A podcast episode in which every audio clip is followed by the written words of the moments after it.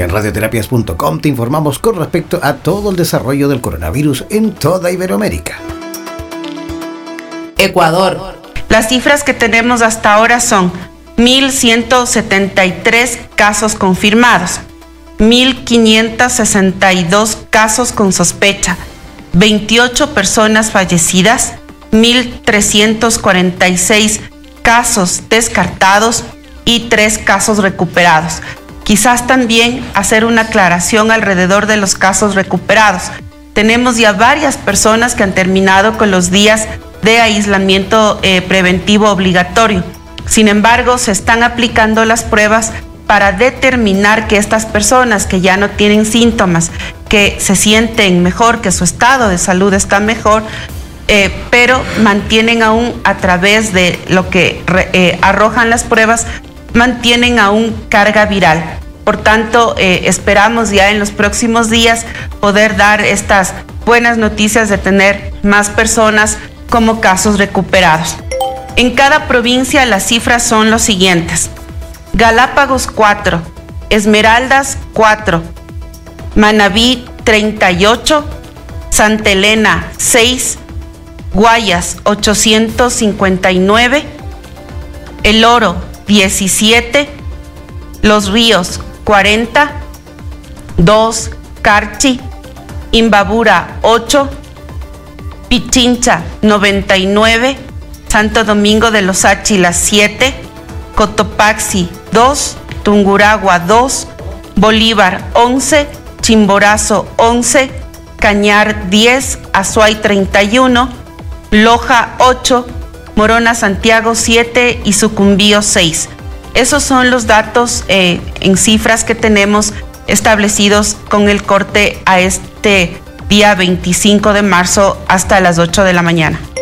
Tenemos hasta ahora 9.805 eh, camas disponibles a nivel nacional en todas nuestras unidades de salud. Eh, y también tenemos 259 eh, unidades de cuidados intensivos establecidos hasta el momento. Sin duda, este es una, una cifra eh, importante que también estamos, estamos considerando otras áreas que puedan ser implementadas para la atención, sobre todo de aquellos pacientes que tienen síntomas leves y que necesitan estar en aislamiento que es lo que de alguna manera se está implementando en la provincia del Guayas y seguramente lo haremos también en otras provincias. Nosotros insistimos mucho en la necesidad de que las personas puedan tomar estrictamente las medidas de prevención, pero si usted tiene síntomas, por favor acuda a uno de los centros médicos eh, para que pueda establecerse ahí el triaje necesario. Hay un área específica al ingreso de cada una de nuestras unidades médicas, de nuestras unidades hospitalarias, donde exclusivamente se está estableciendo este triaje para poder determinar si usted tiene o no eh, si usted es un paciente con sospecha de coronavirus y posteriormente, si usted es un paciente de sospecha, obviamente el sistema de salud tiene que eh, tomar la muestra para la respectiva prueba y la confirmación o el, el hecho de descartar que usted tiene eh, la enfermedad. Si usted tiene varios de los síntomas, es vital que pueda hacerse la prueba. No podemos hablar en este momento de una desaceleración. En realidad este es un momento complejo ahí, aún. Estamos eh, eh, atravesando en un uh, momento sensible eh, de este proceso y por tanto las medidas asumidas por el gobierno nacional, el presidente ha sido categórico en ese sentido y ha emitido este último decreto de poder aumentar el horario del toque de queda a las 2 de la tarde a nivel nacional hasta las 5 de la mañana del día siguiente, con las excepciones que están planteadas también en el decreto 1017 pero de todas formas estas medidas que son más radicales de lo que hemos venido asumiendo durante estos días desde el COE Nacional dan cuenta precisamente que necesitamos ser mucho más estrictos y rigurosos en el control para evitar mayores niveles de contagio. Lo que hoy tenemos es de alguna manera lo que los expertos han, proyectado, pero necesitamos poder eh, insistir en el cumplimiento de las medidas para eh, posteriormente ir viendo, sí, ojalá esta desaceleración.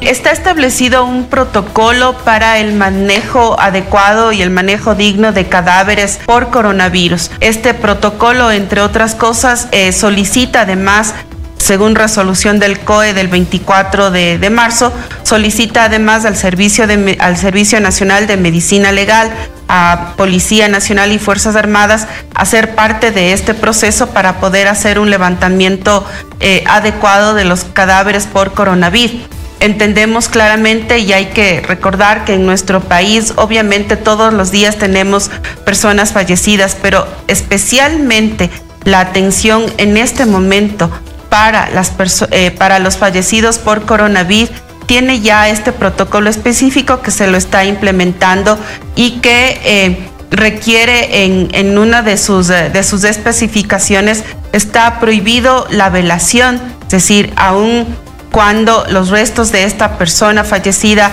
son cremados, está prohibida la, velación en este, en este momento. Y para las otras personas que han fallecido por cualquier otro tipo de enfermedad, obviamente también está restringido el número de personas que deben estar en, en, el velatorio. Ojalá podamos evitar estos espacios de aglomeración para evitar posibles contagios. Los expertos nos han dicho que todavía tendremos unas semanas, unos días más de estos eh, puntos, de este punto eh, máximo del nivel de contagiados. Nosotros eh, precisamente por eso insistimos cada día, cada una de las autoridades que ustedes ven en la pantalla repiten sin,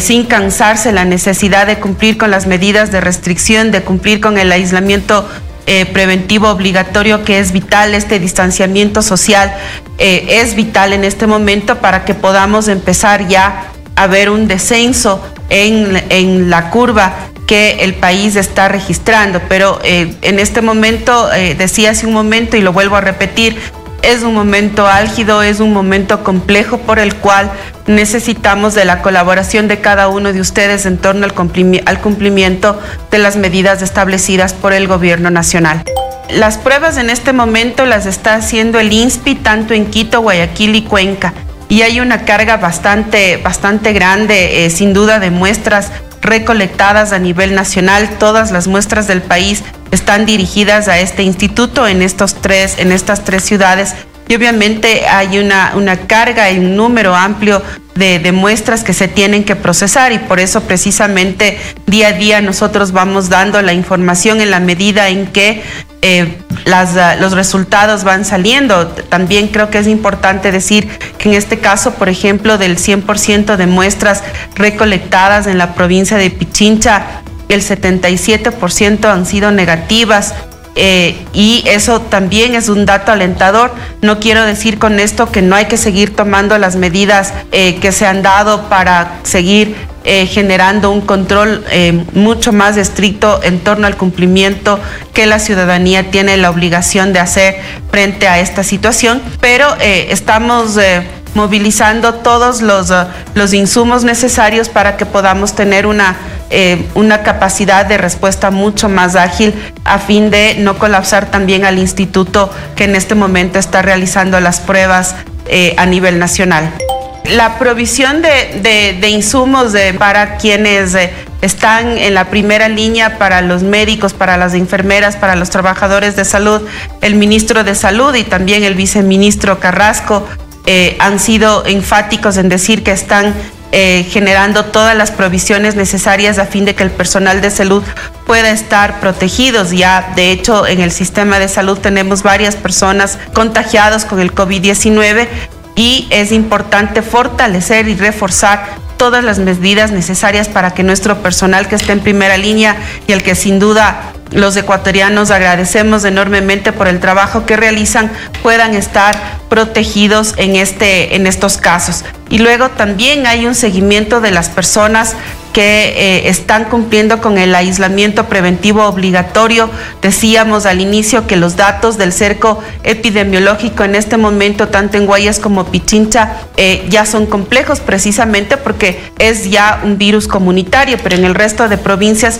se está haciendo el seguimiento, se está estableciendo eh, varios eh, dispositivos, además se, van a implementar seguramente en estos próximos días, hay varias propuestas para tener un control más riguroso del que ya el protocolo establece, así que eh, también la oportunidad de usar la tecnología para estos casos va a ser importante. Sigue minuto a minuto el acontecer informativo relacionado al desarrollo del coronavirus en Iberoamérica. Síguenos en nuestras redes sociales buscándonos como Radioterapias o contáctanos al WhatsApp más 569-7242-7060. Además, descarga de forma gratuita nuestra aplicación en Play Store o escúchanos directamente en nuestra página web www.radioterapias.com.